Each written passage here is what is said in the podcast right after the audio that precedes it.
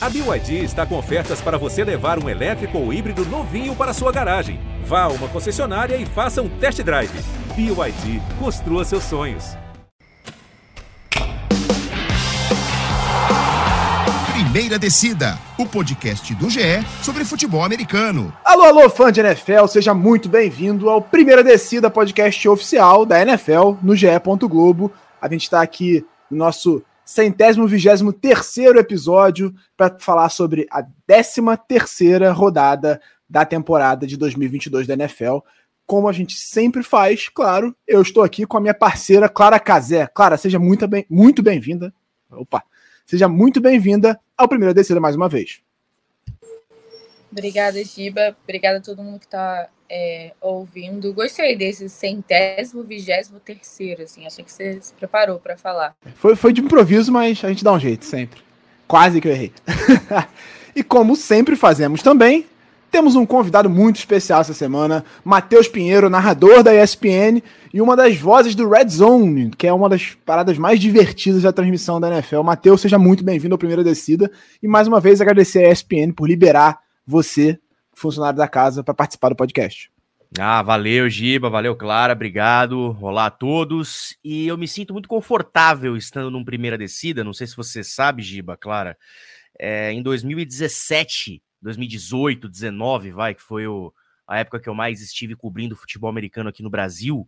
É, a gente tinha um site que cobria futebol americano em São Paulo, né? A gente cobria o Campeonato Paulista, as equipes de São Paulo nos campeonatos nacionais.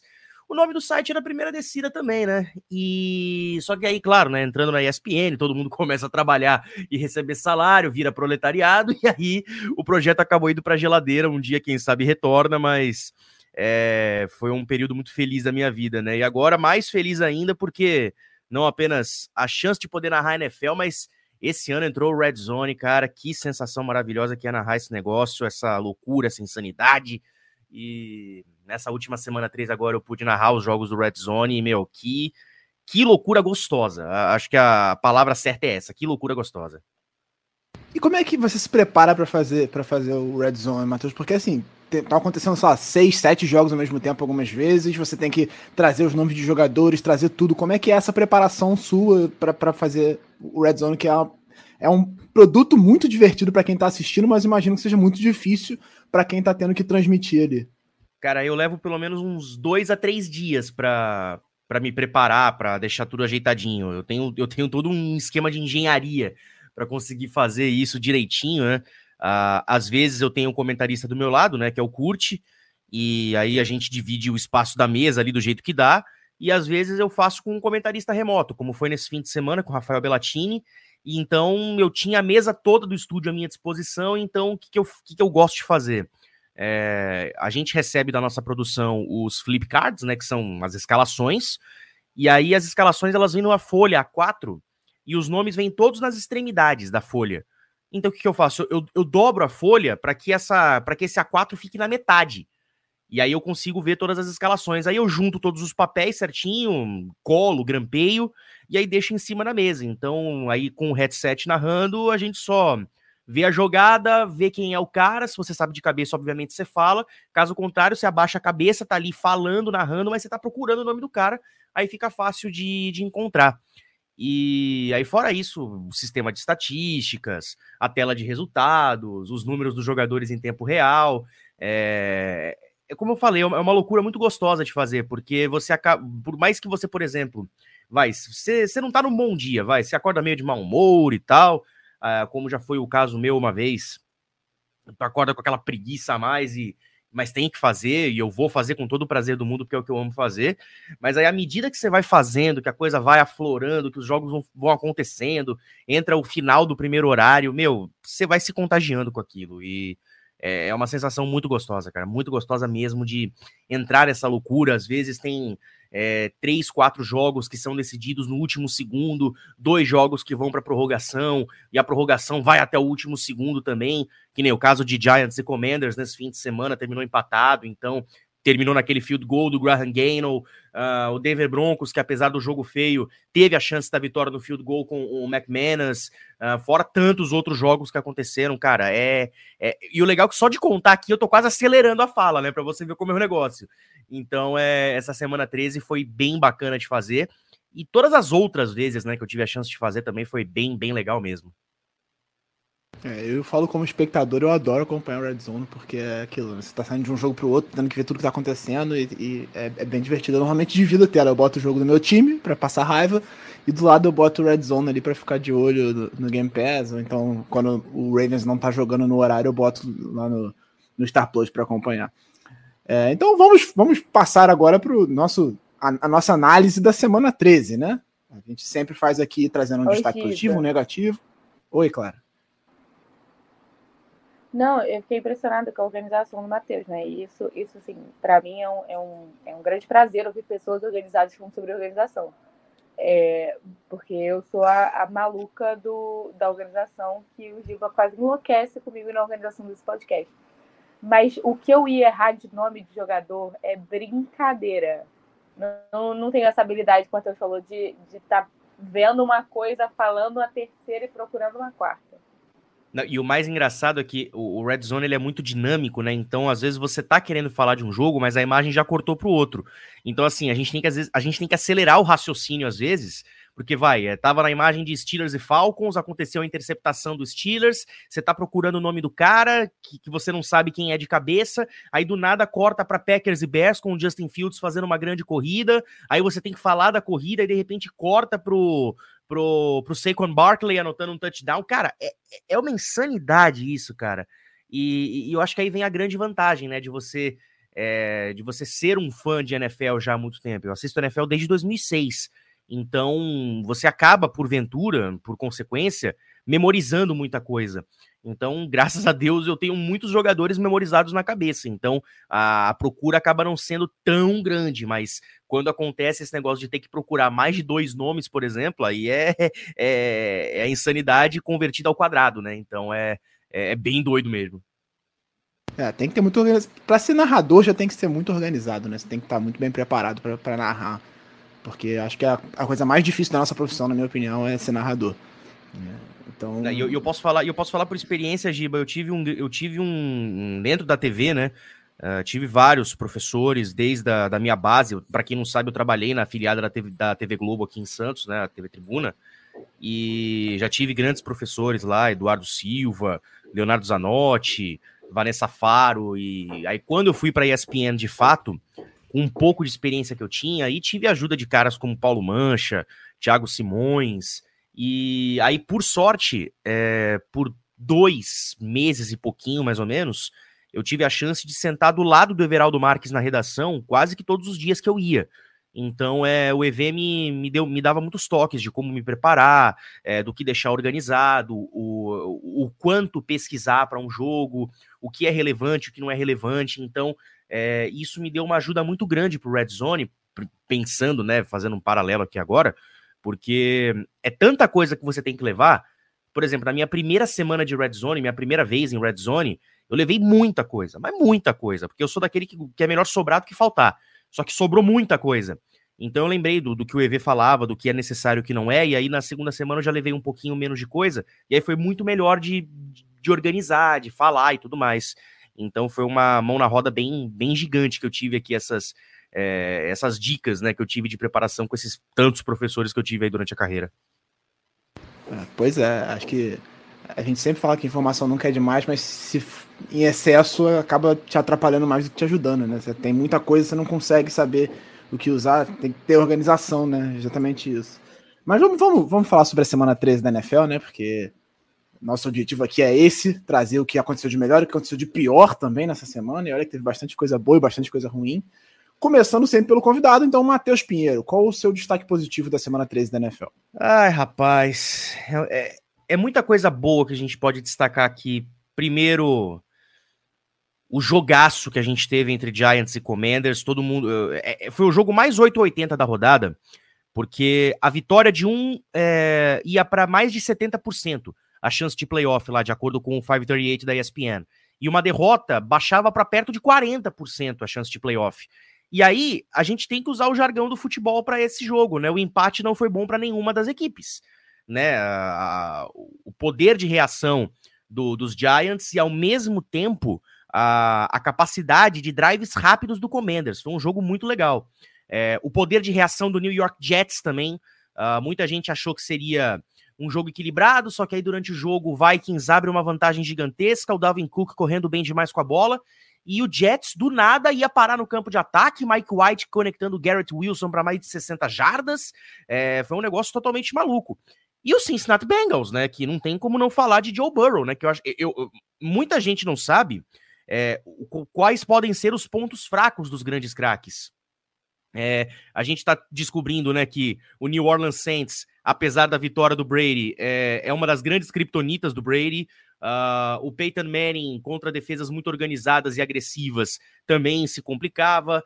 Então, assim, o, o que, que, é o ponto fraco de um, de um grande jogador? E parece que a gente está descobrindo que o ponto fraco de Patrick Mahomes se chama Cincinnati Bengals, né? Primeira vez na carreira do, do Patrick Mahomes que ele perde três jogos para uma franquia.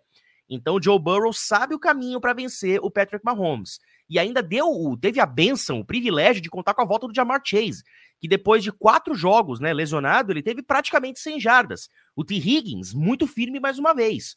Então, eu acho que desses três destaques que eu trago aqui para vocês, claro que o Cincinnati Bengals acaba sendo o mais importante, uh, justamente pelo fato de ter vencido a partida.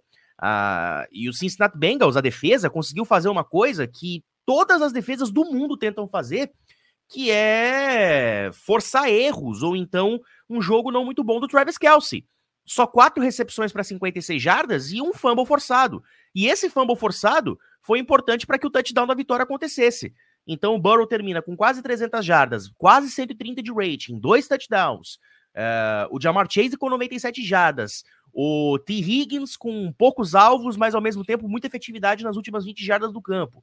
Então eu acho que o Cincinnati Bengals acaba sendo um grande destaque positivo, porque não só vence um adversário direto dentro da conferência americana, como reembola a conferência, né? O Buffalo Bills é a seed número um de novo, e ao mesmo tempo deixa a briga da divisão reacesa, porque vamos lembrar, Cincinnati Bengals e Baltimore Ravens ainda tem mais um jogo para disputar na temporada, e o jogo é em Cincinnati. E o Ravens só tá na frente da divisão hoje porque o confronto direto favorece os Ravens. Era no momento que Cincinnati estava oscilando por baixo na temporada. Agora eles estão oscilando para cima. E é uma curva muito ascendente. E o calendário de Cincinnati é um calendário, digamos, acessível para ser uh, campeão de divisão.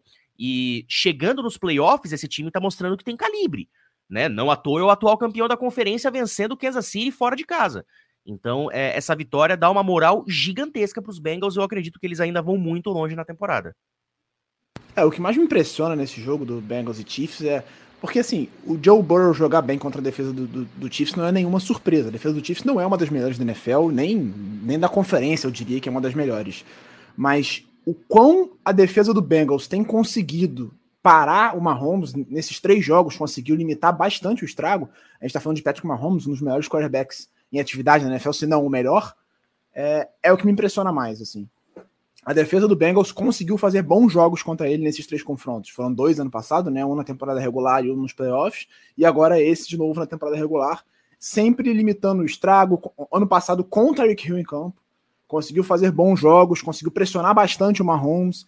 Na final da conferência, em vários momentos o Mahomes ficou super desconfortável e agora novamente, tanto tirando o Travis Kelce do jogo, e aí você deixa o Mahomes com armas que não são das melhores da NFL, você tem Marcus Valdez Scantling, Juju Smith-Schuster, é, eu tava até vendo a transmissão, o Kurt fala sobre é, tentar emular a produção do Tyreek Hill com vários jogadores, e eles quando não tem o Kelsey, isso faz muita diferença, né? Então, e, e Giba, tem um, o principal um trabalho fato, foi esse. Tem um fato também a ser destacado nas últimas duas semanas, né? Eu lembro que eu narrei Chiefs e Rams na semana 12.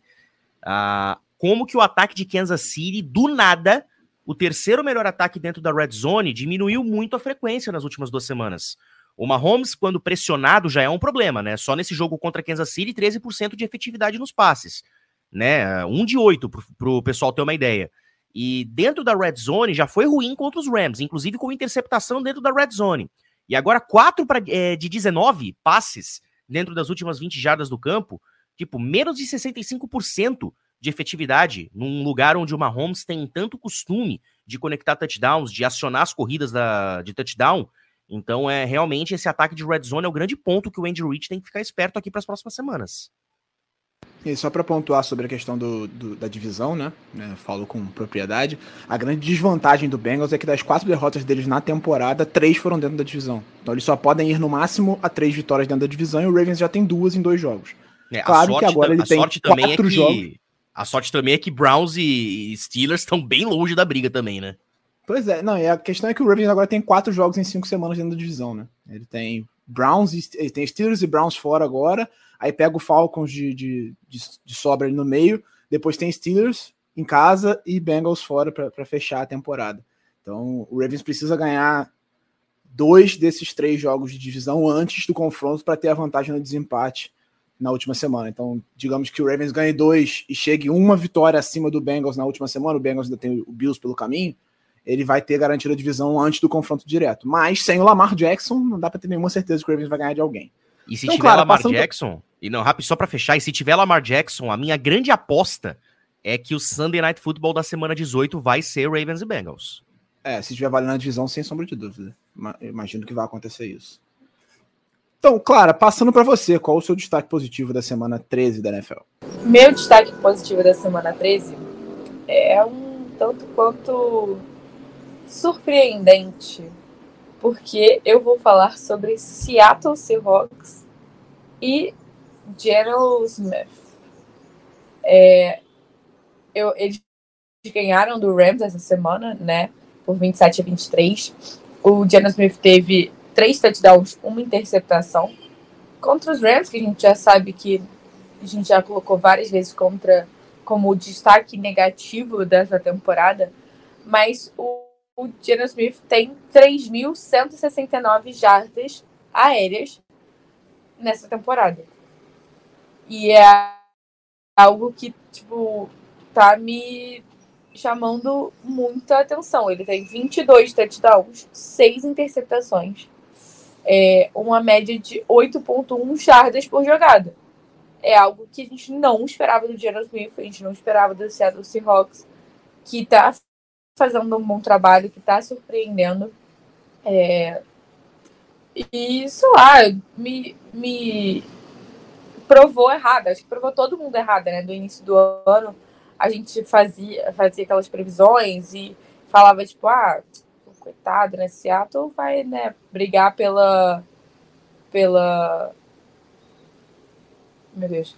Vai brigar pelo draft de 2023, vai pegar uma pique boa, né? E não, cara, Seattle tá surpreendendo muito. Atualmente é o segundo, segundo da conferência é, da NFC Oeste, com com sete vitórias e cinco derrotas, está atrás do 49ers, que está 8-4, então ainda a gente não pode dizer que está fora dessa briga por, por, vencer a divisão, né? E, cara, tá muito perto ali de conseguir uma vaga de wildcard. Acho que essa surpresa, né? Meu destaque positivo é isso, essa surpresa é, do Seattle Seahawks chegando nessa temporada. Porque se a gente falasse. É, no início da temporada, né, antes de começar a semana 1, é, ah, Seattle vai ganhar dos Rams em Los Angeles. Ninguém acreditaria nisso, mas eles estão sendo uma grande surpresa e, e tá sendo legal jogar, sabe? O, o Smith tem, tem feito um jogo leve, divertido. Tenho gostado de assistir o Seattle. Não, tem, tem uma questão para pontuar ainda, né? O, o Seahawks está uma vitória atrás do 49ers é, vai enfrentar o Panthers, que é o pior time da NFL essa semana, e o 49ers acabou de perder o segundo quarterback. Então ele vai jogar com o Brock Purdy, que é um calouro de sétima rodada. Mr. Irrelevant. Tem um confronto direto. É, Mr. Irrelevant, última escolha do draft. E tem um confronto direto daqui a uma semana contra o 49ers em Seattle. Se o Seahawks ganhar, ele assume a liderança da divisão, basicamente. Porque é, no desempate no confronto direto, eu acho que o, o 49ers levou a melhor, mas aí vai igualar e aí vai para a campanha da divisão, vai ficar empatado também. Enfim, o, o Seahawks vai ter um caminho bem considerável para ganhar a NFC Oeste daqui para frente, já que o, o 49ers muito provavelmente vai ficar numa situação bem complicada com o quarterback calor, última escolha do draft. E esse ataque, imagino que não vai andar tão bem. Se conseguir, aí realmente é para dar Coach of the Year pro Kyle Shanahan, porque você pegar o, o, Brock Purdy e fazer esse time ganhar jogos, já, já tô surpreso essa semana, inclusive eu, eu ia botar destaque negativo, porque botar o destaque positivo pro 49ers e, e negativo pro, pro Dolphins?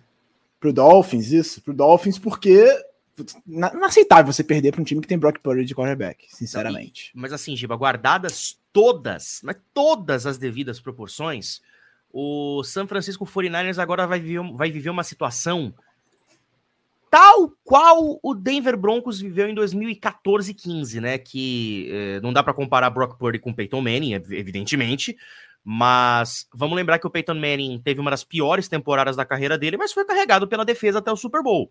Ou seja, ou a defesa de São Francisco mantém todo mundo saudável e joga no mais alto nível, para pegar pelo menos um wild card, ou até mesmo numa dessa, a defesa ganha a divisão e aí garante pelo menos um jogo em casa, ou então o Seattle vai, vai nadar de braçada, porque o Dino Smith, sendo um dos cinco quarterbacks mais efetivos da temporada, Tyler Lockett com 128 jardas, DK Metcalf 127, né? A, a conexão do, do, do Dino Smith com os Tyrants também funciona muito, Disley e o Noah Fant. E se a gente for pontuar uma coisa, vai, a única coisa ruim que teve de Seattle nesse último fim de semana, vai, os running backs, né? O, o, DJ Dallas com 37 jardas, Kenneth Walker 36 jardas e o Geno Smith mirando os seus running backs também não teve uma boa marca, apenas um de 4 para 9 jardas e uma interceptação. Então é o único ponto de atenção, mas de resto, você vai olhar para esse Seattle Seahawks, cara, é um time mais do que ajeitado. É um time mais do que pronto para conseguir uh, um bom resultado, pe pegar um playoff. E claro, né, a gente sabe que o, o Pete Carroll ele olha para o torcedor de Seattle com aquela cara de hum, vai, me critica agora, vai, que eu troquei o Russell Wilson, né? Isso prova que o velhinho ainda tá, ainda tá lúcido das ideias, né? Não, é, é para mim ele é candidato a técnico do ano sem sombra de dúvida, assim, que ele, o que ele tem na mão e o que ele tá entregando até aqui, ele é um dos melhores treinadores da temporada, assim, junto com, com o Sirianni, né? Para mim, pô, melhor campanha, não tem nem o que falar. Mas realmente, todo mundo esperava que o Seahawks fosse ter um dos piores times da temporada e tá com um dos melhores, assim. Em campo é o que funciona. E vale lembrar, o 49ers tem a, a defesa que menos cedeu pontos na temporada, né? 190 pontos cedidos só, é, seguido pelo Broncos, que tem 204. Então é, é de fato uma defesa muito forte, mas vai ter que ser ainda melhor, porque você pontuou, né? O Peyton Manning teve uma das piores temporadas dele, mas ele era o Peyton Manning, ele tinha o mental que fazia muita diferença. O Purdy não vai ter isso. Passando para o meu destaque positivo, para fechar essa, essa parte do nosso, do nosso podcast, não tem como não falar de Jalen Hurts, né? 380 jardas, três passos para touchdown, um touchdown corrido, Eagles 11-1 na temporada. Claro, está muito feliz com isso, né? E para mim, o Hurts é, ele vem sendo subestimado ao longo da temporada, porque eu entendo que o contexto que ele vive é muito bom. Você ter o Devonta Smith e o AJ Brown para passar a bola deve ser uma delícia para qualquer quarterback. Você ter uma boa linha ofensiva, você ter uma defesa boa, um jogo terrestre bem desenhado. Então, o contexto que ele está inserido ele é muito bom, mas um quarterback ruim não conseguiria aproveitar isso. A gente já viu isso em várias situações. E o Hurts está aproveitando e está jogando demais. A temporada dele é espetacular. Para mim, é, com a, a, a, queda de desempenho recente do Mahomes, né? A gente fez, gravou, acho que dois episódios atrás, a gente gravou dizendo que o Mahomes era o MVP, e aí ele jogou relativamente mal os últimos dois jogos. É, o Josh Allen também teve uma queda de produção agora no final da temporada. O Joe Burrow tá na ascendente, mas ele teve um começo muito ruim. Então, para mim, o mais regular de todos é o Jalen Hurts. Ele vem a temporada inteira jogando demais e tem que ser tem que ser citado como um dos principais nomes para MVP da temporada. Eu acho que ao longo da temporada ele foi muito subestimado, sempre descartando ele por N motivos. E agora acho que não dá para não falar que, que Jalen Hurts é o principal candidato a MVP, tá? De, destroçou o Tennessee Titans. A gente tá falando de um time que até outro dia tinha uma das melhores campanhas da Conferência Americana, né? É porque perdeu para o Bengals, perdeu para o Chiefs, não, perdeu para o Bills, perdeu para o Bengals e agora perdeu para o Philadelphia Eagles. E aí deu uma quedinha na, na campanha do, do Titans, que vem de duas derrotas seguidas e tudo mais. Mas é um time que tem uma boa defesa, é um time bem treinado, e o Philadelphia Eagles passou o carro, assim, não, não tomou conhecimento do Tennessee Titans em nenhum momento do jogo. Então, para mim, o grande destaque da semana e um dos grandes destaques da temporada é Jalen Hurts. Que prazer, que enorme prazer foi ter defendido o Jalen Hurts o ano passado inteiro. Né? Muita gente, muito torcedor de Filadélfia, é, muitos torcedores de outros times é, falavam: ah, o Jalen Hurts não vai dar em nada, ah, ele não sabe passar a bola. Mas, cara, que, que honra assim, ter sido uma, uma das defensoras, não estar na lista, na fila de pedir desculpas para o Jalen Hurts. É, eu acho que eu sempre vi muito potencial nele eu acho que ele está entregando esse potencial. É claro que muito favorecido pelo ambiente, né? Como você falou, Giba, em volta dele, de ter bons recebedores e recebedores que ele já tinha convivido no universitário, né? Tanto o, o Devonta Smith quanto o A.J. Brown é, recebedores que ele confia muito. É, é, é, assim, acho que tudo no, no jogo do Eagles funciona, sabe? É, não quis. Quando eu vi o roteiro, você já tinha botado é, o Jalen como destaque positivo, então é, não quis trazer também é, outra, outro ponto do Eagles. Mas, cara, vamos ressaltar a defesa contra o Tennessee Titans. O Derrick Henry não foi ao jogo. Ele, o cara que a gente está acostumado a ser extremamente decisivo para os Titans e que destrói várias def excelentes defesas na NFL, simplesmente não apareceu na partida. E eu acho que isso também é muito mérito de uma defesa organizada, veterana. E outra grande, grande volta nessa semana, a volta do Jordan Davis para essa linha defensiva, que a gente já viu que faz muita diferença no jogo corrido. Sem sombra de dúvida, Jordan Davis é meu queridinho. O Ravens queria ele, não pegou porque o Eagles pulou na frente só para pegar ele. E aí veio o Kyle Hamilton, que também não me faz triste, não. Eu gosto bastante dele. Então vamos agora para os destaques negativos, né? A parte ruim do, no, do, nosso do nosso podcast, que a gente vai cornetar aqui. É, então, Matheus, novamente começando por você. O que, que de ruim você viu nessa semana que você falou, meu Deus do céu, o que está acontecendo? Bom, primeiramente, muito obrigado por não terem colocado isso no roteiro. E só abrindo um parênteses rapidinho para o que a Clara falou, o líder de jardas terrestres do Tennessee Titans dessa semana 13 foi Ryan Tannehill com 34 jardas. Derrick Henry teve 30. Ou seja, isso já exemplifica muito bem o que aconteceu. É, meu destaque negativo da semana não tem como não ser o POB do Indianapolis Colts. Cara, o que, que foi aquele desastre do segundo tempo? E o que que o Jeff Saturday, que é um dos grandes erros dessa temporada, por que, que ele não percebeu que no último touchdown que a equipe anotou no, no segundo tempo, foi só o Jonathan Taylor correr um pouquinho mais com a bola, que o ataque ficou equilibrado e o Matt Ryan teve tempo no pocket para conectar os passes, para achar o Michael Pittman, para achar o Alec Pierce, o Moelle Cox. Tem que correr com a bola, cara. E aí o ataque fica unidimensional, só passe e só passe longo. E aí você vai testar uma das melhores secundárias roubando a bola na liga, que, que é comandada pelo Trevon Dix, que tem o Brown. Cara, é, é pedir para ter turnover, é pedir para tomar ponto. O Dallas Cowboys teve o quarto, o melhor quarto período da história da franquia. A gente tá falando da franquia mais valiosa da história dos esportes. Ou seja, não é pouca coisa. O Cowboys teve 26 pontos é, a partir de turnovers no quarto período, maior marca nas últimas 45 temporadas. E nos últimos 20 anos, nenhuma equipe anotou mais do que 26 pontos em turnovers. Só o, o Patriots contra o Jets naquele dia fatídico lá do Butt Fumble. Mas, cara, olha o impacto do que é você tornar o seu ataque unidimensional com um jogador que tá na curva descendente, só indo para baixo, para baixo, para baixo, para baixo. Cara, a gente achou que é, times como Denver Broncos e Indianapolis Colts estavam a um quarterback minimamente decente de fazer um barulho. Chegou Matt Ryan, chegou Russell Wilson e se provou completamente o contrário. A bagunça aumentou ainda mais. O Indianapolis Colts ainda pelo menos consegue vencer alguma, algumas partidas. E aí, um outro destaque curioso com relação ao Indianapolis Colts é o quão pé da vida ficou a torcida do Kansas City Chiefs porque não tem um torcedor dos Chiefs que não se ore e pergunte como é que a gente perdeu para esse Indianapolis Colts. É, é, algo curioso, é algo estranho, né? Da gente pensar.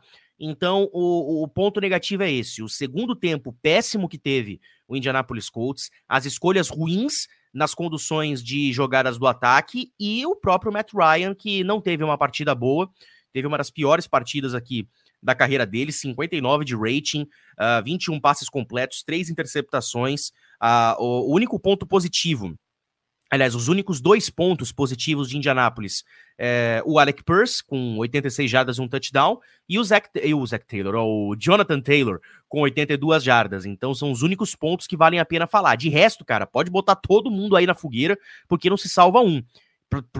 Para vocês terem uma ideia, o Dak Prescott só precisou de 170 jardas aqui para conectar três touchdowns. Então, meu, ele fez o, o, arroz com feijão porque a mistura, né, a parte mais gourmet da, do trabalho, quem fez foi a defesa. Quem abrilhantou essa vitória foi a defesa. Então, o menino Colts agora tá com 4, 8 e 1 na temporada e um desastre completo. Ah, eu achava que colapso defensivo tinha sido o que aconteceu com o Ravens contra o Dolphins, que tomou 28 pontos no último quarto, mas tomar 33 pontos no último quarto é pra, tá de parabéns o Indianapolis Colts, mas é, acho que nesse caso dá para botar mais na conta do ataque do que da defesa, né? Foram vários turnovers no último quarto. O Ravens foi demérito da defesa mesmo que tomou big play atrás de big play. Mas tomar 33 pontos no último quarto tem que fazer muita força mesmo. Tava 21, tava 21 a 19, né? Quando começou o último quarto. Tava equilibrado, pro, cara. Pro, pro, o, Cowboys. o tava decente Colts fez algo difícil. O Indianapolis Colts conseguiu levar um jogo fora de casa pro quarto período em um field goal de vantagem para ganhar a partida, sabe? É, a gente fica naquela expectativa de ver um super quarto período e acontece esse, esse desastre completo, cara. É, é, é, é não tem palavra, cara. Assim, tem algumas palavras, mas algumas são até impronunciáveis para esse momento, né? mas uh, isso escancara também algumas coisas de Indianápolis, né? A condução ruim dos drives, como eu falei e tudo mais. Mas eu acho que um dos grandes erros de Indianápolis está na sideline, né? E o nome dele é Jeff Saturday, né? Cara, você dispensar o Frank Reich por, pelas decisões ruins que ele teve, colocar Sam Ellinger como quarterback, beleza. É, você até consegue entender o time entrando em colapso, ele toma aquela última decisão e beleza, é mandar embora. Mas você vai contratar um cara que era analista da ESPN, nunca foi técnico da vida dele, só foi, é, tipo assim, ele foi, ele foi da linha ofensiva do Peyton Manning na era de ouro do Indianapolis Colts. Tá, mas ele não treinou nem high school, não treinou nem college, não foi assistente na liga, ele é analista de televisão. Cara, o que, que é isso? É, é que nem o Dunga na seleção brasileira? Para quem não sabe, o Dunga, ele comentou a Copa de 2002 uh, ah, por uma rádio. Posso falar o nome da rádio aqui? Claro, fica à vontade. Tudo bem, vai. Comentou a Copa de 2002 na Rádio Bandeirantes, é, comentou a Copa de 2006 pelo, pelo Band Sports, né, que era um dos canais além do Sport TV que também fazia a Copa na TV fechada, e foi tão bem, mas tão bem que a CBF acreditou que ele podia ser o treinador da seleção brasileira. Começou muito bem, mas a gente viu, né, os colapsos que deram anos depois. Paulo Roberto Falcão treinando a seleção brasileira foi a mesma coisa também em 1990, depois da Copa do Mundo. Então, meu, pá, o Indianapolis Colts tem que parar com essas neuras, cara, porque é muita decisão ruim atrás de decisão ruim, cara, não dá. Eu acho que pra, tenho para mim que Jeff Saturday de técnico foi assim, ó, já estamos na merda, já foi tudo. Então bota ele aí, deixa perder mesmo que a gente vai ter uma escolha melhor de draft e a gente pega um, um quarterback alto. Porque não é possível que eles tenham feito isso na intenção de ganhar jogos, assim, ó. O objetivo foi perder. Inclusive, eu acho que houve uma revolta do Irsay quando ele ganhou o primeiro jogo que ele fez contra o Las Vegas Raiders, porque não tem explicação você trazer um cara, é exatamente o que você falou, o cara nunca foi técnico, ele não tem nenhuma experiência como treinador, ele só comentou, foi um ótimo jogador, beleza, mas não estava preparado para o cargo, você bota o cara lá só por botar, não vou botar aqui. Era melhor deixar um, interino. Eu acho que não deixou o interino justamente pelo risco de ganhar jogos, como aconteceu ano passado com o próprio Raiders. Então, para mim, na minha cabeça é isso. Assim, botou realmente para que perdesse jogos e tivesse uma escolha melhor de, de draft. Nesse momento, o Indianapolis tem a nona escolha do draft. E imagino que vai continuar perdendo até o final da temporada para chegar o mais alto possível e tentar pegar um quarterback bom. Né? Acho que essa é a ideia. Claro, é, é, falando sobre a defesa, do, acho que a gente tem que destacar também a defesa do Cowboys, é uma ótima defesa e fez um bom trabalho. E eu lembrei de uma outra defesa que a gente não botou no destaque positivo, mas que jogou demais essa semana, que foi a do, do Cleveland Browns, né? O criminoso estreou como quarterback no, no, Cleveland Browns, mas não fez absolutamente nada, além de uma interceptação na red zone e 131 jardas. Mas a defesa do Cowboys, do, do, do Browns, carregou o time para vencer o Houston Texans por 27 a 14. O ataque não pontuou, não teve nenhum touchdown de ataque, o resto foi tudo da defesa. Então, só para dar esse destaque positivo para a defesa do Cleveland Browns aí. Clara, passando para você, qual o seu destaque negativo da semana? Eu acho que eu poderia ter colocado como destaque negativo o fato é, de a gente ter uma pessoa é, que está sendo investigada e acusada de tanto, tantos crimes quanto o Cristiano Ronaldo jogando em campo na NFL. Mas acho que também não, não é um, um tópico para a gente entrar nesse assunto. É, ele cumpriu a punição que a NFL estabeleceu. Se for uma punição boa, se for uma punição ruim, é uma crítica que a gente tem que fazer à liga. E é, então eu decidi falar sobre definitivamente, sem sombra de dúvida, pior jogo dessa semana. Eu acho que o Procon de Denver deve ter é, recebido um milhão de ligações para por, sei lá, danos morais. Baltimore Ravens. Uma foi minha. Broncos. Não, o, o Giba com certeza ligou também. É, porque Baltimore Ravens e Denver Broncos jogarem de 10 a 9, um jogo que teve quatro field goals e um touchdown. Cara, esse, eu, eu, eu fui é, na hora que o jogo tava rolando eu estava é, fazendo o jogo da Inglaterra da Copa do Mundo, né? E, e aí eu fui ver depois o, o, os melhores momentos. E não tem. O, Teve? o editor que fez o, os melhores momentos ali pro, pro NFL, coitado dele, isso é um aumento de conseguir botar três minutos naquilo ali. Ele tem, ele tem que ganhar adicional de insalubridade por ser obrigado a assistir Adicional de insalubridade por ter assistido o jogo inteiro para cortar e dar três minutos. É, mas, cara, foi um jogo assim muito, muito, muito ruim, muito abaixo do que a gente está acostumado a ver no NFL. Que a gente. É, eu sempre sou a entusiasta dos jogos amigos do entretenimento. Esse jogo foi inimigo do entretenimento, inimigo.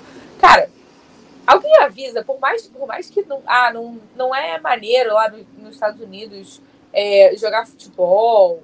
Os Estados Unidos já estavam eliminados da Copa, mas vamos dar um toque nessa galera, ou vocês estão competindo com a Copa do Mundo, irmão. Se esforçam, porque esse jogo realmente. Eu, eu cheguei até a encontrar com o Giba na redação é, no, durante o jogo. Ele só olhou para mim e falou assim: Cara, o Lamar se machucou. Tá uma bosta, para não dizer outros, outros palavrões. é, vou assistir o jogo da Inglaterra. Mas é isso. Tomara que o, o Lamar esteja bem. Tem alguma notícia sobre isso, Giba? Do, do Lamar? Porque é, o Lamar tem um ele tem uma torção no joelho, de, no joelho esquerdo. É, tratam como semana a semana. A projeção é que ele perca pelo menos esse mês todo. Putz. Mas é isso. Os Ravens estão com uma campanha encaminhada. Acho que umas, umas duas, três vitórias, vai. Consegue uma vaguinha de wildcard. É... Mas esse jogo realmente foi inimigo do bom futebol americano. É, o, o Tyler Huntley eu acho ele um, um reserva decente, ele até entrou, é, fez um trabalho razoável, eu diria, para quem entrou numa situação terrível, mas assim, o Ravens já tem um ataque muito mal treinado, o coordenador ofensivo para mim é um dos piores da liga, faz um trabalho tosco, horroroso, já às vezes ter sido demitido há pelo menos um, duas temporadas e não foi ainda, e teve a pior trick play que eu já vi na minha vida, foi uma coisa patética, que além de mal desenhada, foi mal executada. E, assim, as defesas foram um ponto positivo do jogo, né? A defesa do Broncos é, era, era uma, é uma das melhores da NFL em termos de pontuação, na red zone é a melhor da liga.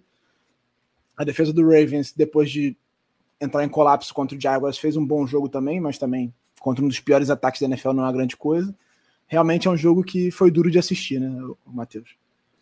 Cara, uh, a única coisa boa desse jogo se chama Justin Simmons, né? Duas interceptações, 11 primeiro bronco da história, né? Que tem aqui um jogo de pelo menos duas interceptações, mas só ele se salva, né? De resto, acho que até os kickers também, vai, se salvam, vai, o McManus e o Justin Tucker.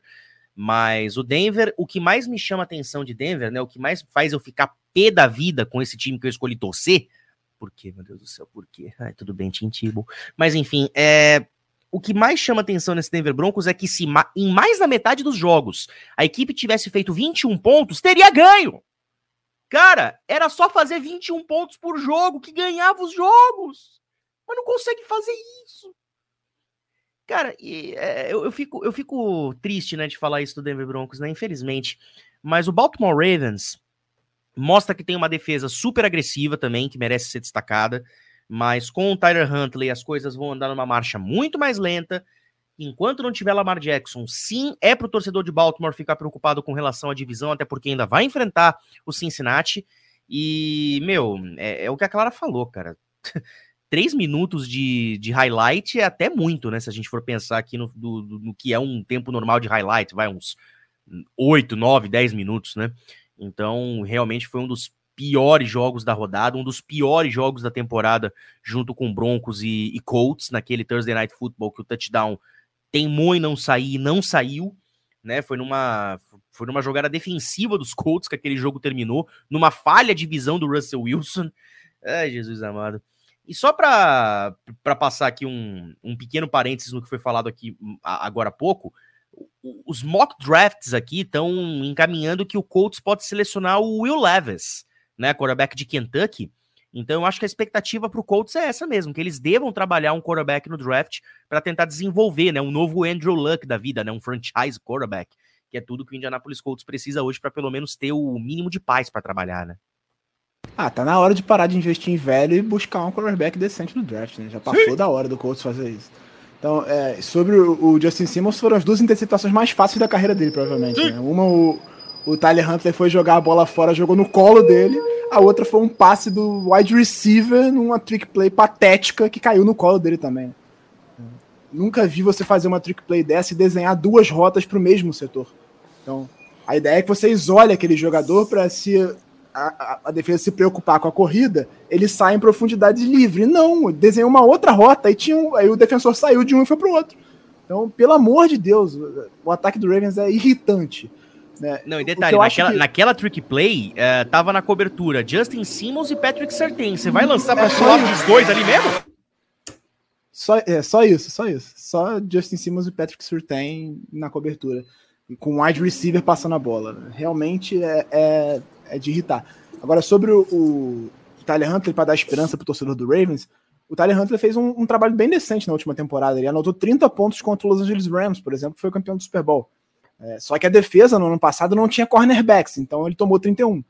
Acho que ele, ele consegue reproduzir algumas coisas que o Lamar faz, o ataque vai caminhar mais ou menos como vinha caminhando, um pouco pior, obviamente, mas se a defesa elevar o nível, o Ravens tem esperanças ainda, mas vai ser difícil. Por um segundo eu achei que o Matheus ia falar, sabe o que? A única coisa boa desse jogo foi que ele não entrou muito no red zone, não me atrapalhou. Também! foi que ele acabou. A única coisa boa desse jogo foi que ele acabou. Não, não. E detalhe, eu lembro exatamente quais foram os momentos que esses jogos entraram, que foi na, nos field goals, nas, na, nos turnovers e no drive final do Tyler Huntley. Só. É, drive final que teve mais de 30 jardas em falta do Broncos também, né? Parabéns. É, normal, é. normal. Para concluir, a, o meu destaque negativo, Los Angeles Chargers. É, é, um time que, novamente, a gente sempre espera muito, é um time que a gente está sempre na expectativa de ver, que tem talento, tem um ótimo quarterback, mas não sai do lugar. Nessa semana me perde para Las Vegas Raiders, que até, sei lá, três semanas atrás era um dos piores times da temporada. É, tomou um baile do Davante Adams, que fez uma partidaça. Josh Jacobs, apesar do fumble no começo do jogo, jogou muito bem também. Mas o Chargers não consegue convencer de que pode ser um time de playoff nesse momento. É um time que está 6-6 na temporada, não estaria indo para os playoffs se a temporada acabasse agora. Vai precisar fazer muito mais se quiser ir, porque a, AFC Leste está com vários times com campanha positiva. O, você tem também Ravens e Bengals brigando pela divisão, então um dos dois muito provavelmente pode pegar uma vaga de wild card, porque os dois têm campanha bem positiva também. Então, o Chargers, eu, eu entendo que muitas lesões, é uma, é uma constante, eu entendo muito bem disso, que o meu time também sofre bastante com isso, mas você não pode perder jogos assim, jogos de divisão especialmente, né? 27 a 20 para Raiders, coloca o Chargers numa situação muito complicada, tá um jogo atrás do Jets, que é o último time classificando para os playoffs nesse momento, mas é, é, um time que decepciona na temporada. Acho que é o, o, termo que a gente já usou aqui várias vezes e que a gente pode repetir é esse. O Chargers é uma decepção nessa temporada até aqui. Então vamos trazer agora três jogos que a gente é, achou interessante por algum motivo nessa semana. Começando por você, Matheus. Qual jogo você destaca dessa semana da temporada regular da NFL? Ai, ai, ai, rapaz. Só, só para só não, não passar em branco aqui nos Chargers, né? É... Parabéns, Chargers, por conseguir ressuscitar o Chandler Jones, três sacks. Uh, e voltando aqui para falar de um jogo de destaque. Rapaz, difícil, hein? Mas eu vou colocar aqui Green Bay Packers e Chicago Bears uh, pelo seguinte fato de que esse jogo valia a liderança histórica de vitórias na NFL. Né? Ambas as equipes entraram com 786 vitórias e quem saísse vencedora seria a maior franquia vencedora da história da liga. Chicago chega a liderar esse jogo por 16 a 3 com o Justin Fields correndo bem demais com a bola e inclusive anotando outro touchdown né? Mais um daqueles touchdowns incríveis, tanto que ele liderou as jardas terrestres de Chicago com 71 e teve 254 jardas, porém ele teve duas interceptações. Uh, do outro lado, a gente viu uma reação incrível do Green Bay Packers, que correu bem com a bola. O A.J. Dillon teve 93 jardas. Christian Watson se mostra a grande arma do Green Bay Packers pós Davante Adams, com 46 jardas terrestres e o touchdown anotado naquela corrida também com três recepções para 48 jardas e um touchdown. Aaron Rodgers com 182 jardas também, não teve o melhor dos seus jogos, mas na, no segundo tempo pegou fogo, isso que importa. Então, o Green Bay Packers, apesar da campanha negativa 5 e 8, agora é a franquia mais vencedora da história da NFL e merece o destaque por isso. E o Aaron Rodgers continua sendo o papai do Chicago Bears, né? Inacreditável. Sim. Não conseguem ganhar do Aaron Rodgers mais uma vez consegue a virada. O Watson, infelizmente, ele entrou muito tarde na temporada, né? Ele demorou a começar a engrenar, a começar a produzir no ataque do, do, do, Packers. Se tivesse começado antes a produzir o que ele está produzindo agora, talvez o Packers tivesse uma, uma condição melhor. Agora, nesse momento, está com a décima campanha, com cinco vitórias e oito derrotas, e o último time dentro do, da vaga de wildcard nesse momento é o Seahawks com 7-5. A situação do Packers é muito difícil pensando em pegar uma vaga de playoff nesse momento. Clara, qual jogo você destacou dessa semana? Eu coloquei para destacar, como sempre, um jogo amigo do entretenimento. O Dallas Cowboys Indianapolis Colts, que o Matheus já falou bastante. Então, eu vou só contar a, a minha visão desse jogo. Eu cheguei é, do trabalho, botei o jogo na televisão, estava assistindo. O meu pai estava no quarto do lado vendo uns negócios no computador. E aí ele me chamou. Ah, me ajuda aqui com um negócio e tal. Cara, quando eu tava no quarto do lado, a gente só ouvia assim: Touchdown Dallas Cowboys! Interceptado! Touchdown! E aí, teve uma hora que eu virei e falei assim: Cara, será que estão passando replay com narração? E aí, quando, quando eu voltei, tinha acontecido uns dois touchdowns, um duas interceptações. Falei, cara, o que, que tá acontecendo nesse jogo? Assim, foi um jogo que é, quando eu fui pro outro quarto tava de um jeito, quando eu voltei dez minutos depois estava de outro, completamente diferente. Então, acho que. É, então, o torcedor dá... do Colts pode dizer que a culpa é sua. Não, mas eu, eu, eu, só liguei no terceiro quarto. O primeiro tempo eu não assisti. É, realmente, talvez seja culpa minha. Perdão, torcedores do Colts. É... Mas, ainda, além de tudo, foi um scoregami, né? Um placar inédito na NFL.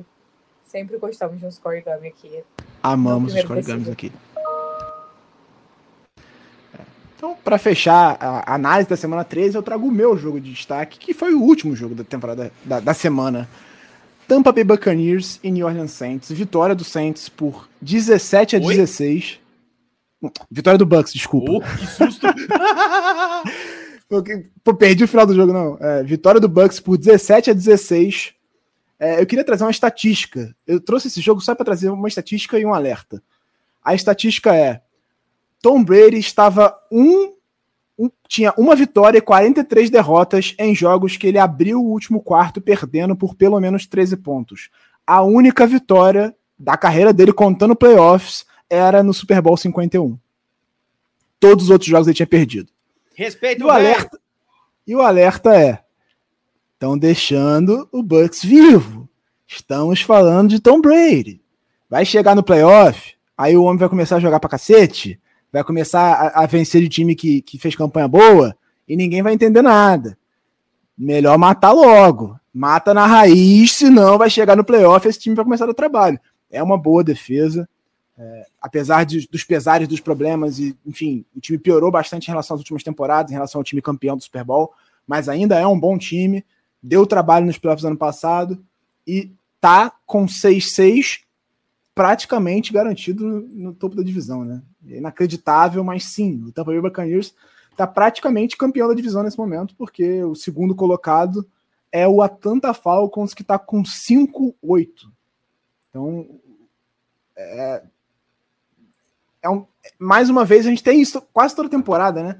Toda temporada tem aquela divisão que os times se recusam a vencer, basicamente. Eles não querem ganhar jogo. Então, o, o que foi a NFC Leste nos últimos anos, é, agora sendo a NFC Leste Sul. anos. Agora é NFC Sul. Então o Bucks vai liderando com seis vitórias e seis derrotas. O Falcons dificilmente a gente imagina que engrene uma sequência de vitórias, né? Até porque vem de duas derrotas consecutivas. Estava tava 5-6, está 5-8 agora. O Buccaneers tem uma campanha de 3-1 dentro da divisão. O Falcons tem uma campanha de 1-3. Se o, se o Saints ganha ontem, o Carolina Panthers ia depender só dele para ganhar a divisão e ir para os playoffs. Só para dar o panorama para quem está acompanhando assim mais ou menos por alto de como está a situação da NFC South.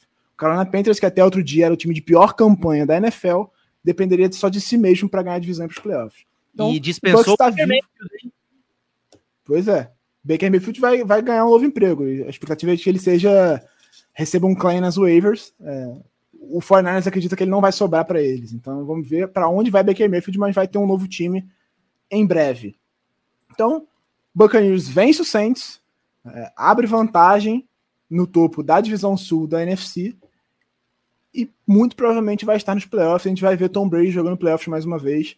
E a gente já sabe, quando chega lá, a coisa fica feia. Então, deixo aqui meu alerta: mata, mata ninho antes que chegue lá.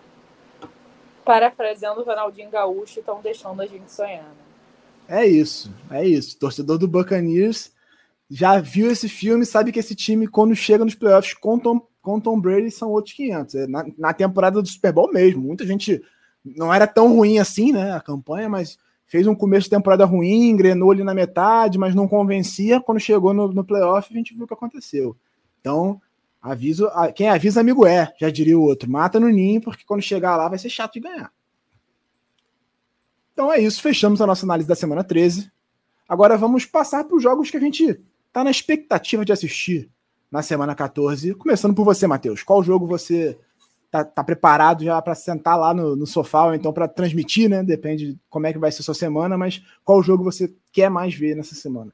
É, nós ainda não temos a, a escala da semana, né? Ela vai sair talvez hoje ou amanhã. Então não sei ainda qual jogo que eu vou narrar. Porém, dois jogos aqui me chamam muito a atenção o primeiro deles é o Eagles contra o Giants. É, duelo de divisão, duas equipes de campanha positiva que podem estar na pós-temporada, né? Realmente pode ser algo interessante. Mas o meu duelo de, de destaque mesmo vai ser Vikings e Lions, por dois motivos. Primeiro, Minnesota pode conquistar a divisão, é, pode ficar com campanha 11 e 2, e vai enfrentar um Detroit Lions que vem de um jogo de 40 pontos. Tudo bem, foi contra o Jacksonville Jaguars, mas anotou 40 pontos. A defesa jogou super bem. Uh, o, o Amon Hassan Brown teve outro jogo de dois touchdowns recebidos. O James, o Jamal Williams e o DeAndre Swift fazendo mais uma das suas, cada um anotando touchdown, liderando a NFL, inclusive o Jamal Williams. Então, eu acho que vai ser um jogo muito divertido de, de assistir, vai ser o um entretenimento positivo da rodada. Mas claro que se tratando de Lions e Jared Goff, pode vir o entretenimento negativo. E pode ter lei do ex aqui, do TJ Hawkinson contra o Detroit Lions, né? Vamos lembrar que o Hawkinson foi uma seleção de primeira rodada dos Lions em 2019 ou 20, agora não me recordo de cabeça direito, uh, vindo lá da Universidade de Iowa, junto com o Noah Fant, que foi para Denver, hoje está em Seattle. E foi um dos principais recebedores de Detroit aqui nas últimas duas, três temporadas. E agora tá aos pouquinhos se estabelecendo dentro do Minnesota Vikings, que era um time que precisava de um Tyrant para o Kirk Cousins ter opção além de Adam Thielen, KJ Osborne e Justin Jefferson. Então eu acho que vai ser um jogo muito divertido de assistir. A, a priori, é um jogo divertido pelo lado positivo, mas se depender dos Lions, pode ser um divertido pelo lado negativo, que aí entra a pauta do entretenimento.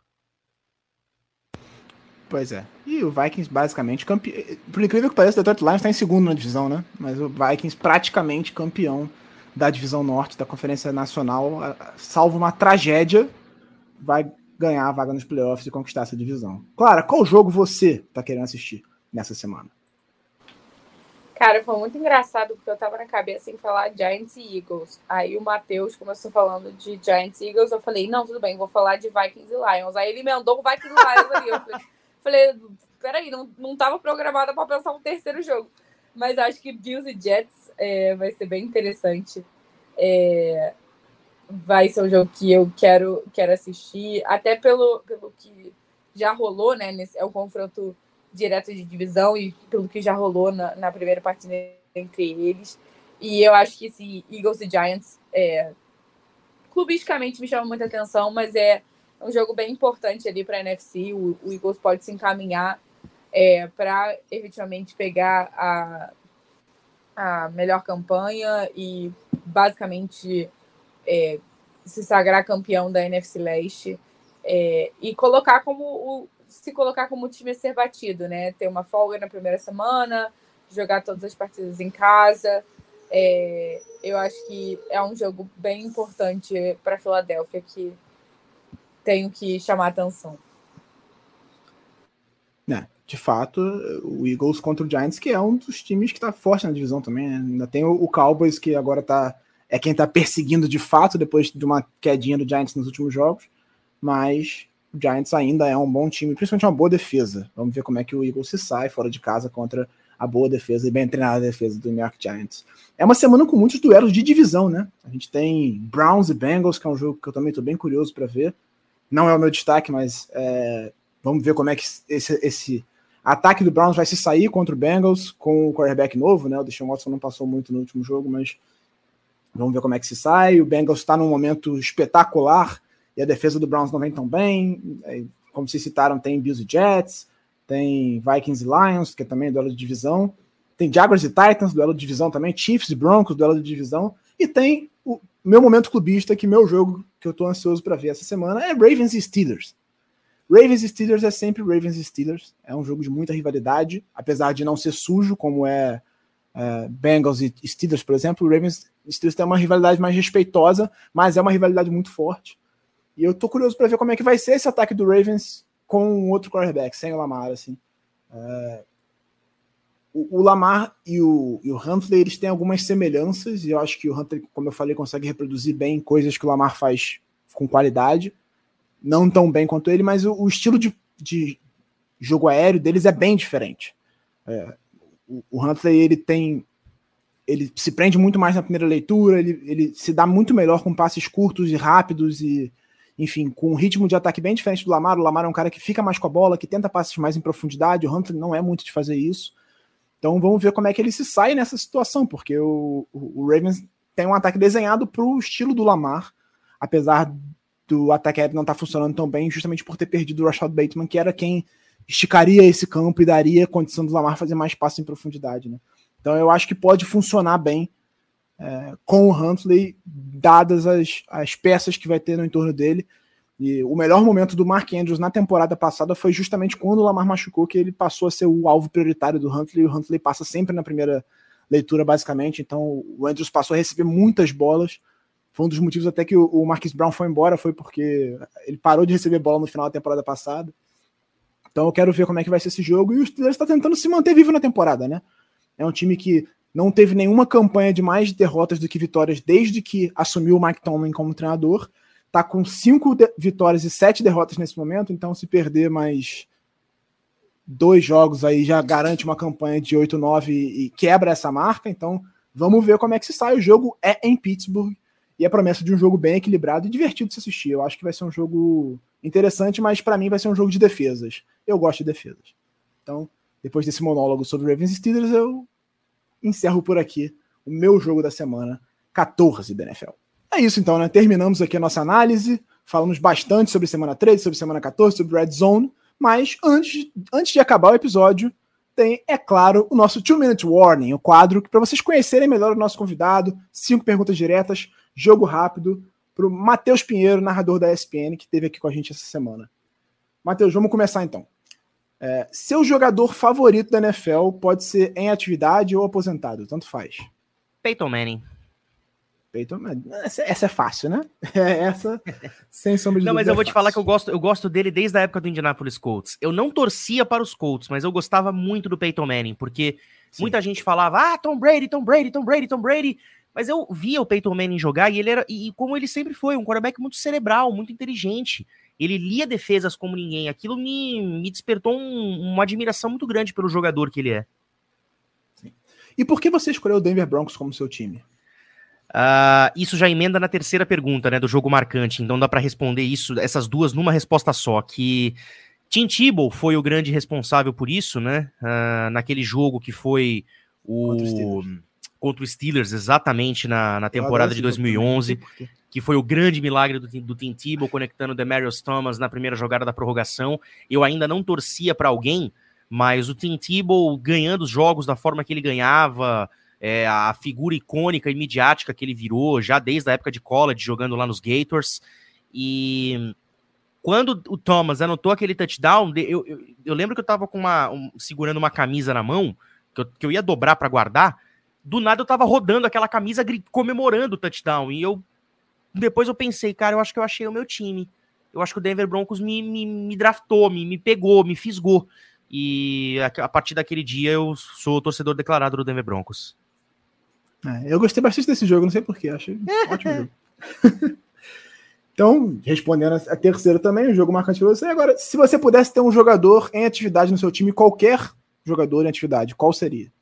Cara, pergunta difícil, mas é, eu fiz isso aqui no, no Madden, né? Porque eu já gostava dele há muito tempo, né? Até por um episódio em que ele em que ele defendeu o seu quarterback por conta de uma agressão que ele sofreu.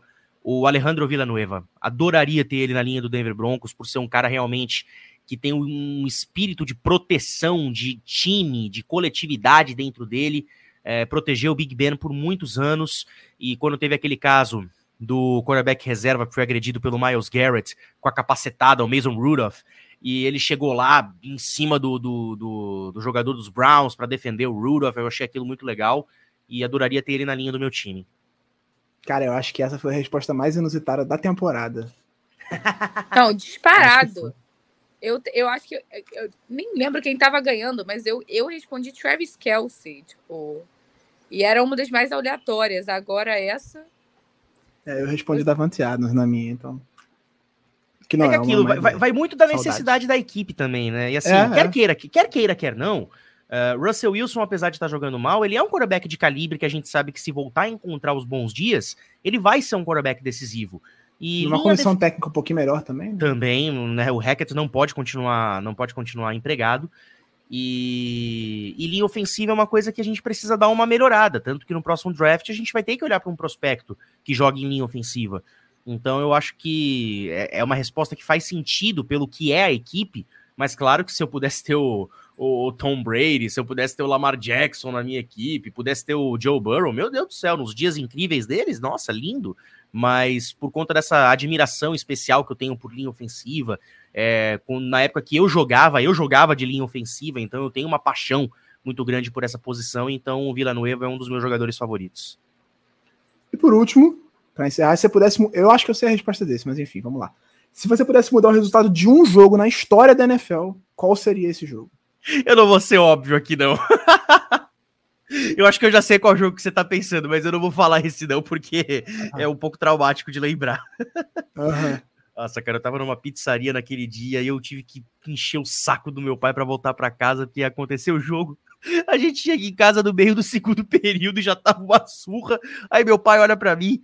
Caraca, a gente, Pra podia tá, a, gente, a gente podia estar na pizzaria, agora tu faz a gente voltar rápido pra casa pra ver isso, cara. Nossa, foi, foi traumático aquilo. Mas vai, eu, vou, eu não vou tão longe na história, eu vou, eu vou me ater a essa temporada. Se eu pudesse mudar o resultado de um jogo, eu mudaria o jogo da semana 1 dessa temporada do Denver Broncos. né, teria dado a vitória para o Russell Wilson contra o Seattle Seahawks, né, alguma daquelas duas bolas na linha de uma jarda, pelo menos, para anotar o touchdown, né, o Melvin Gordon, infelizmente, não teve a felicidade de entrar na end zone, então eu mudaria o resultado daquele jogo. Então, é isso, fechamos aqui o episódio 123 do Primeiro Descida. Matheus, muito obrigado por aceitar esse convite, por participar do Primeiro Descida. O microfone é seu, onde as pessoas acham você nas redes sociais, o seu conteúdo. Faça o seu merchan, fique à vontade. Ah, muito obrigado, Giba. Obrigado, Clara, pelo convite.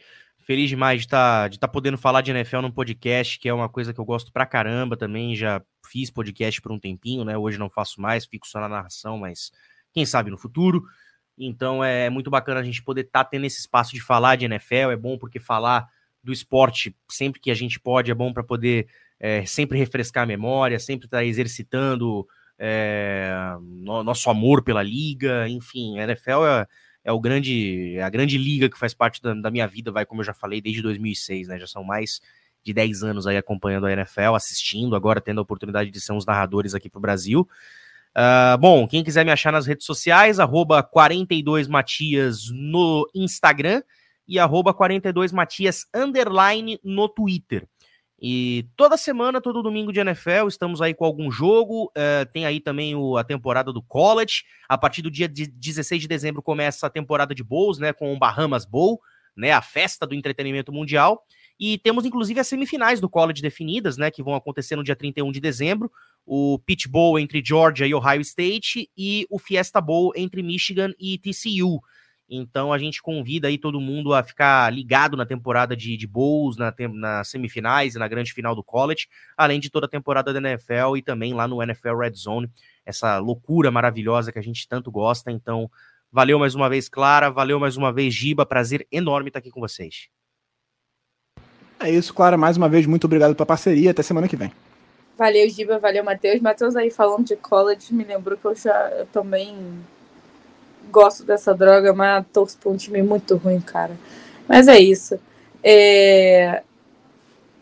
Seguimos para mais uma semana. Queria agradecer, como o Giba falou no início da, do episódio, o pessoal da ESPN que liberou o Matheus.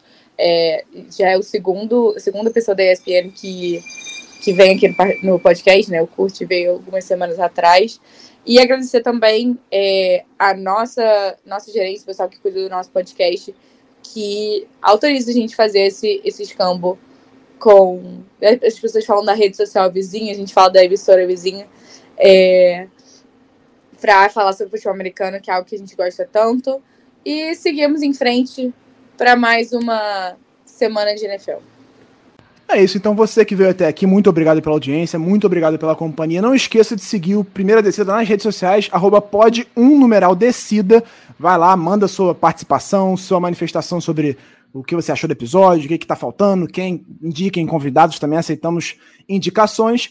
E estaremos aqui daqui a uma semana para falar sobre a semana 14 da temporada regular. Esperamos você por aqui e até lá. Esse podcast tem a edição de Bruno Mesquita, coordenação de Rafael Barros e a gerência de André Amaral.